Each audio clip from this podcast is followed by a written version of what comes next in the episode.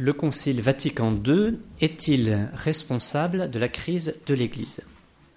Ces derniers mois ont vu se multiplier les analyses critiques contre le Concile Vatican II. Celles-ci dépassent largement les cercles traditionnalistes et sont désormais le fait de nombre d'observateurs qui s'expriment sur la situation de l'Église catholique. À titre d'exemple, les ouvrages de Guillaume Cuchet ou d'Yvon Tranvoise. C'est également le cas d'intellectuels, de penseurs ou d'analystes comme Michel Onfray, Patrick Buisson ou d'autres. Et donc il est devenu un peu comme de mode ou de bon ton d'attribuer plus ou moins directement au Concile Vatican II lui-même la responsabilité de la crise que traverse aujourd'hui l'Église, notamment en Occident et plus spécifiquement en France. Alors qu'en est-il en réalité? Le Concile Vatican II peut-il vraiment être tenu pour responsable de la crise qui secoue l'Église en Occident? Serait-il conforme à la réalité d'affirmer qu'il n'y a rien à voir hein, entre ces deux événements? C'est ce à quoi nous allons essayer de répondre. Alors dans une première partie, nous allons d'abord euh, voir quelques précisions et distinctions qui s'imposent. C'est une partie qui ne répond pas tout de suite à la question, mais ce sont des préliminaires qui sont absolument nécessaires. Donc, comme préalable à une réponse aux questions qui nous occupent, on va voir certaines distinctions et précisions. Donc, on le fait en cinq points très brefs. Premier point, tout d'abord, un concile n'est pas la parole de Dieu. Il ne jouit donc pas comme tel de l'inspiration du Saint-Esprit, mais il peut se prévaloir de son assistance. Un concile fait néanmoins partie du magistère de l'Église, et donc à ce titre, il, à ce titre pardon, il requiert que, s'agissant des définitions qu'il énonce en matière de foi et de mœurs, les fidèles y adhèrent dans l'obéissance de la foi. On peut rappeler aussi qu'un concile n'a pas pour mission de euh, rappeler l'intégralité de la doctrine de l'Église. Second point, un concile nécessite toujours d'être interprété. J'insiste là-dessus, le, supérieur de la fraternité Saint-Pédis, monseigneur Fellet, avait dit un jour, avait écrit un jour, hein, dans vous trouverez les références, que le fait qu'il faille interpréter Vatican II, ça veut dire qu'il n'était pas clair. Bon, ben ça c'est faux on interprète aussi la Bible, et, il y a besoin d'une authentique interprétation pour la Bible. Donc un concile nécessite d'être interprété, il en a toujours été ainsi dans l'histoire de l'Église.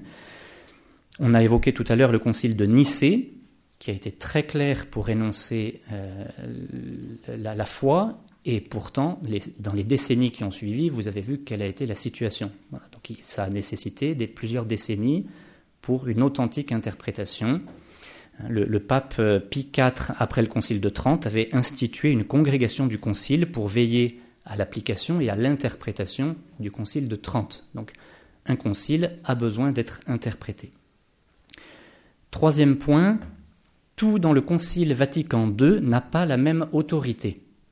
Il y a une différence d'autorité entre les différents textes. Donc le concile Vatican II a donné 16 textes. Parmi eux, il y a deux constitutions dogmatiques c'est le plus haut niveau d'autorité, celle sur la révélation, Dei Verbum, et celle sur l'Église, Lumen Gentium. Ces textes ont une grande importance doctrinale. Il y a aussi deux autres constitutions qui ne sont pas dogmatiques, donc c'est en dessous, celle sur la liturgie, et puis celle qui est qualifiée de pastorale, Gaudium et Spes, sur l'Église dans le monde de ce temps, donc celle-ci ne prétend pas édicter d'éléments dogmatiques, cela lui donne une autorité moindre, mais ne signifie pas qu'il soit possible de la rejeter purement et simplement. Et puis on a ensuite neuf autres textes qui sont euh, des décrets, puis trois qui sont des déclarations, donc d'autorité encore inférieure. Quatrième point, il n'est pas contraire à la foi de poser des questions, voire d'émettre certaines critiques constructives et dans un esprit d'humilité sur certains points. On n'est pas hors de l'Église lorsqu'on s'interroge sur de possibles insuffisances ou que l'on regrette tel ou tel point qui aurait pu être amélioré. Joseph Ratzinger, par exemple, euh, l'avait fait et il avait regretté que le terme de monde, par exemple, qui est employé dans la constitution Gaudium et Spes, n'ait pas été suffisamment précisé. C'est une petite critique théologique qu'on peut faire euh, sans, sans, être contre le Concile Vatican II, parce qu'on pose une question sur quelque chose qui aurait pu être mieux précisé. Et effectivement, c'est quelque chose qui a pu engendrer ensuite des équivoques sur le fameux concept d'ouverture au monde. Et puis dernier point, et il s'agit là d'une distinction tout à fait essentielle, il est nécessaire pour demeurer dans l'honnêteté intellectuelle de bien faire la différence entre le concile et ce qu'il a réellement écrit, d'une part, et ce qu'on lui a fait dire ou la manière dont il a été interprété d'autre part. Dit autrement, entre la lettre du Concile et ce que certains se sont plus à définir comme l'esprit du Concile, qui n'avait souvent plus rien à voir avec les textes. Nous allons y revenir. Donc ces cinq points sont importants comme préliminaires. Deuxième partie, donc, un lien entre le Concile Vatican II et la crise actuelle, point d'interrogation. L'Église traverse une crise de la foi particulièrement intense depuis les années 60, ce qui correspond globalement à la période du Concile Vatican II. Y a-t-il alors un lien entre les deux? Répondre non serait trop simple, répondre oui demande des précisions. Alors pour être honnête, d'abord il faut dire qu'une crise de cette ampleur, parce que la crise est d'ampleur, ne peut pas advenir en 5 ou 4 ou 5 ans euh, de, concile. Donc cette crise que connaît l'Église en ces années 60 et après le Concile, dit Benoît XVI, coïncide avec une crise spirituelle globale de l'humanité, tout au moins dans le monde occidental. On n'a pas le droit de présenter comme produit du Concile tout ce qui a bouleversé l'Église en ces années, dit-il. Alors c'est un lieu commun, par exemple, de stigmatiser le Concile en raison de l'effondrement du nombre de vocations. Il est clairement établi que cette chute avait commencé bien avant, dès les années 1950, même s'il est vrai que la période de l'après-concile a vu la tendance s'accentuer. Deux, trois chiffres. On ordonnait en France en 1950 un peu plus de 1000 prêtres par an. En 1950. En 1960, moins de 600. 1960, c'est donc avant le Concile Vatican II. Donc en dix ans avant le Concile Vatican II, la proportion avait été divisée pratiquement par deux. En 1970, on est à 285. Donc on a encore divisé par deux.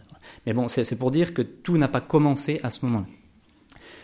Il faut aussi souligner que bien d'autres conciles dans l'histoire de l'Église ont été suivis de crises. On a évoqué celui de Nicée tout à l'heure et vous avez vu la situation qui était celle du concile de Nicée. Je vous cite juste à titre de, d'exemple et avec un peu d'humour ce que la phrase de Saint Grégoire de Nazianze, rapportée par Joseph Ratzinger, Saint Grégoire de Nazianze qui était évêque et à qui on avait demandé de se rendre à une session d'évêque en l'an 382, qui répondit Pour dire la vérité, je considère qu'on devrait fuir toute assemblée d'évêques, car je n'ai jamais vu aucun concile avoir une issue heureuse ni mettre fin aux maux. Donc c'est pas d'aujourd'hui qu'un concile, euh, nécessairement, est, suivi aussi d'une période difficile, le temps que les choses se mettent en place. Le Newman, qui est un grand historien aussi de l'histoire de l'Église, disait Il est rare qu'un concile n'ait pas été suivi de beaucoup de confusion. Et comme le fait remarquer aussi le cardinal Ratzinger, le monde protestant a lui aussi sans concile, hein, il a aussi à surmonter une crise semblable, alors qu'il n'a pas eu le concile Vatican II. Donc le, pape Benoît XVI a régulièrement analysé cette question, il l'avait déjà fait longuement avant d'être élu sur le siège de Pierre. Ceux qui sont vraiment intéressés par cette question peuvent approfondir son discours du 22 décembre 2005 devant la curie romaine, qui est très important, et puis celui donné euh, en 2013, juste avant sa renonciation, le 13 février, au clergé de Rome. La grande erreur a dit abondamment, euh, Ratzinger, Benoît XVI, a été de considérer le concile comme une rupture avec la tradition de l'Église. Et sur ce point se rejoignent les intégristes et les progressistes. Les premiers s'en affligent, les seconds s'en réjouissent, mais considèrent le Concile Vatican II comme une rupture dans la tradition de l'Église. Or, Vatican II a très clairement voulu s'inscrire dans cette tradition, comme il ressort des textes eux-mêmes. Dans le premier numéro de chacune des deux constitutions dogmatiques, les, mots sont très clairs. Je pense, bon, Dei commence ainsi suivant la trace des conciles de Trente et de Vatican I. Et après, il commence à énoncer. Et Lumen Gentium au numéro 1, en se rattachant à l'enseignement des conciles précédents. Je ne vous lis pas toute la phrase, mais vous, les retrouverez, elles y sont. Alors il faut reconnaître que la présentation qui a été faite du Concile dans l'euphorie du moment, hein, en un temps où les sociétés occidentales étaient à la recherche de nouveaux et de sensationnels, cette présentation a souvent été malheureuse. Des expressions apparemment bénignes comme Église préconciliaire ou Église post-conciliaire ont donné l'impression aberrante d'une nouvelle Église, et elles ont accru dans la conscience des fidèles la sensation de rupture. Et donc c'est une herméneutique, une interprétation de la rupture qui a prévalu, et le concile des médias, comme disait Benoît XVI, l'a emporté sur le concile réel, y compris dans de très larges franges de l'Église elle-même. Or, comme le disait le cardinal Ratzinger quelques jours après le schisme de Monseigneur Lefebvre en 88, la seule manière de rendre crédible Vatican II, c'est de le présenter clairement comme ce qu'il est, une partie de l'entière et unique tradition de l'Église et de sa foi. On pourrait donner pas mal d'exemples sur, très concrets sur la manière dont le Concile a été faussement présenté comme une rupture. Très brièvement, vous trouverez les, exemples plus, plus, détaillés à l'écrit. Hein, la question du latin. On entend le concile a balancé le latin. Bon, eh bien, précisément, qu'est-ce qui est écrit dans le concile Qu'il faut, alors qu'on peut utiliser les langues nationales, et c'est heureux, c'est ce qui a été fait d'ailleurs au début de l'Église quand on est passé du grec au latin à Rome, pour que les gens comprennent. Mais, euh, on vous nous direz, mais euh, en tout cas, il est clairement écrit qu'il faut que tous les, et ça, ça s'est fait pratiquement nulle part, en tout cas dans un premier temps, qu'il faut que les fidèles puissent être capables de chanter et de répondre à les parties qui leur reviennent en langue latine. parce que le latin demeure, c'est bien écrit, la langue liturgique de l'Église. Un deuxième exemple au sujet du dialogue interreligieux et de l'œcuménisme, on a fait dire aussi au Concile l'exact contraire de ce qu'il enseigne, Bien sûr que le Concile a encouragé au dialogue, que le dialogue est nécessaire. Je vous cite une phrase du Concile dans la déclaration Dignitatis Humanae. C'est pourquoi, tout d'abord, le Concile déclare que Dieu a lui-même fait connaître au genre humain la voie par laquelle, en le servant, les hommes peuvent obtenir le salut et parvenir à la béatitude, cette unique vraie religion nous croyons qu'elle subsiste dans l'Église catholique et apostolique. Donc attribuer à Vatican II un relativisme selon lequel Dieu aurait voulu la diversité des religions, c'est lui faire dire l'exact contraire de ce qu'il a dit. Et puis on a aussi le magistère euh, qui, à la suite du Concile, a interprété droitement le Concile, avec par exemple la déclaration Dominus Jesus qui a été mentionnée tout à l'heure, sur cette question, euh, qui a été donnée par la Congrégation pour la doctrine de la foi à la demande de Jean-Paul II et qui est un fruit direct du Concile Vatican II et d'une admirable clarté. Alors, contrairement à ce qu'on peut entendre aussi, le Concile n'a remis en question aucune vérité traditionnelle. Selon Yvon, selon Yvon l'Église conciliaire, l'expression est de, l'article, aurait procédé à un vide-grenier des anciennes doctrines. Alors ce qui est vrai, c'est qu'une crise doctrinale sans précédent a suivi le Concile. Ça c'est clair, elle n'est pas totalement dépassée, mais on lui attribue beaucoup de mots en ce sens, et alors souvent, c'est ça qui est notre cinquième point qui est très important, parce que souvent on le fait de manière pas très honnête, je ne dis pas que on en est forcément conscient, mais on vous dit bah, le Concile Vatican II a dit ceci, puis on vous cite des exemples de ce qu'ont fait des prêtres ou des évêques, même parfois dans les années 60-70. Et les exemples, ils sont scandaleux et ils sont vrais. Mais où est la justification dans le texte du Concile Vatican II Donc ça, c'est quand même très important. Je cite deux petits exemples. Dans L'Homme Nouveau en 2018, il y a eu un article notamment de Guillaume Cuchet qui met en question le fait que le Concile Vatican II euh, serait responsable de la chute de la pratique religieuse parce qu'elle les expressions mentionnées par Guillaume Cuchet sont en changeant dans ce domaine décisif comme dans le reste. Avec le consigne et sans avec le concile et sans consigne expresse de sa part dans ce domaine. en réalité, qu'est-ce qu'on peut citer du concile pour appuyer cela? Rien. Il y a un texte du concile qui parle du dimanche et qui dit les fidèles doivent se rassembler pour entendre la parole de Dieu, célébrer l'Eucharistie. Aussi, le jour dominical est-il le jour de fête primordial et il est le fondement et le noyau de toute l'année liturgique. Alors bien sûr que peut-être, et certainement, hein, on a entendu des prêtres dire que la messe dominicale n'était pas forcément importante. Mais ce n'est pas le Concile Vatican II. Deuxième exemple, il est de Guillaume Cuchet encore. Hein. Euh, on peut se demander, je le cite, hein, on peut se demander si un certain nombre d'éléments de croyance comme l'enfer et le diable, qui font partie de la doctrine chrétienne, n'ont pas été sacrifiés sur l'autel de la réconciliation de l'Église avec le monde moderne. Le diable a fait les frais de cette opération de dédiabolisation dont le concile était aussi le nom. Fin de citation.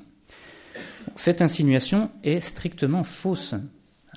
Je vous cite maintenant Joseph Ratzinger dans Entretien sur la foi, qui souligne que la doctrine sur le démon s'inscrit tout à fait dans le cadre de la doctrine traditionnelle de l'Église, celle-là même qui fut confirmée par Vatican II, qui parle de Satan, de démon, de malin, d'antiques serpents, de pouvoir des ténèbres, de princes de ce monde en 17 passages, dont au moins 5 fois dans Gaudium et Spes, le texte le plus positif du Concile. Donc on laisse penser que le concile ne serait pas fidèle, etc. Et dans les textes, en réalité. Euh, Alors quand on vous dit le concile Vatican II a dit ça, demandez la référence, le texte euh, dedans. Donc la crise aujourd'hui provient pour une bonne part de la déformation du concile et de ce qu'il a enseigné. Dans ce cas, le remède à ce problème se trouve dans le concile lui-même, en revenant au texte du concile lui-même, interprété comme il se doit pour tout concile, dans la continuité de la tradition de l'Église. Le pape Jean XXIII avait ouvert le concile en disant Ce qui est très important pour le concile œcuménique, c'est que le dépôt sacré de la doctrine chrétienne soit conservé et présenté d'une façon plus efficace. Alors, devant la crise qui a secoué l'Église dans les années après le concile, Joseph Ratzinger pouvait dire Le catholique qui, avec lucidité et donc avec souffrance, voit les dégâts engendrés dans son Église par les déformations de Vatican II, doit trouver dans ce même Vatican II la possibilité de la reprise. Le Concile lui appartient. Il n'appartient pas à ceux qui entendent continuer dans une voie dont les résultats se sont avérés catastrophique. En conclusion, hein, donc le titre de cette présentation était une question. Le Concile Vatican II est-il responsable de la crise de l'Église? Au terme de cette présentation, nous pouvons répondre clairement la crise qui était en germe et commençait déjà dans l'Église a été considérablement amplifiée par une mauvaise interprétation du Concile Vatican II, présentant celui-ci au mépris des textes comme une rupture avec la tradition. Joseph Ratzinger pose alors cette autre question et il y répond Cela signifie-t-il que le Concile lui-même devrait être rétracté? Absolument pas. Cela signifie seulement que la réception réelle du Concile n'est pas encore commencée du tout. Ce qui a dévasté l'Église durant la dernière décennie n'était pas le concile, mais le refus de sa réception. Le devoir est donc non pas la suppression du concile, mais la découverte du concile réel et l'approfondissement de sa véritable volonté, eu égard à ce qui a été vécu depuis lors.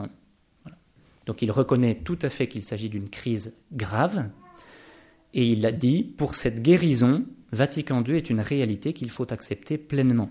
On peut dire que les pontificats de Jean-Paul II et de Benoît XVI, qui ont été des artisans du Concile Vatican II, constituent la véritable interprétation du Concile et en montrent l'authentique esprit avec tous les textes qu'ils ont pu donner pendant ces années de pontificat, en particulier le catéchisme de l'Église catholique, les encycliques Veritatis Splendor, Evangelium Vitae ou des exhortations apostoliques post-synodales importantes comme par exemple Familiaris Consortio. Donc tous deux ont qualifié le concile de boussole permettant à l'Église de s'orienter aujourd'hui, et tous les deux ont parlé de l'Église du concile comme la grande grâce dont l'Église a bénéficié au XXe siècle.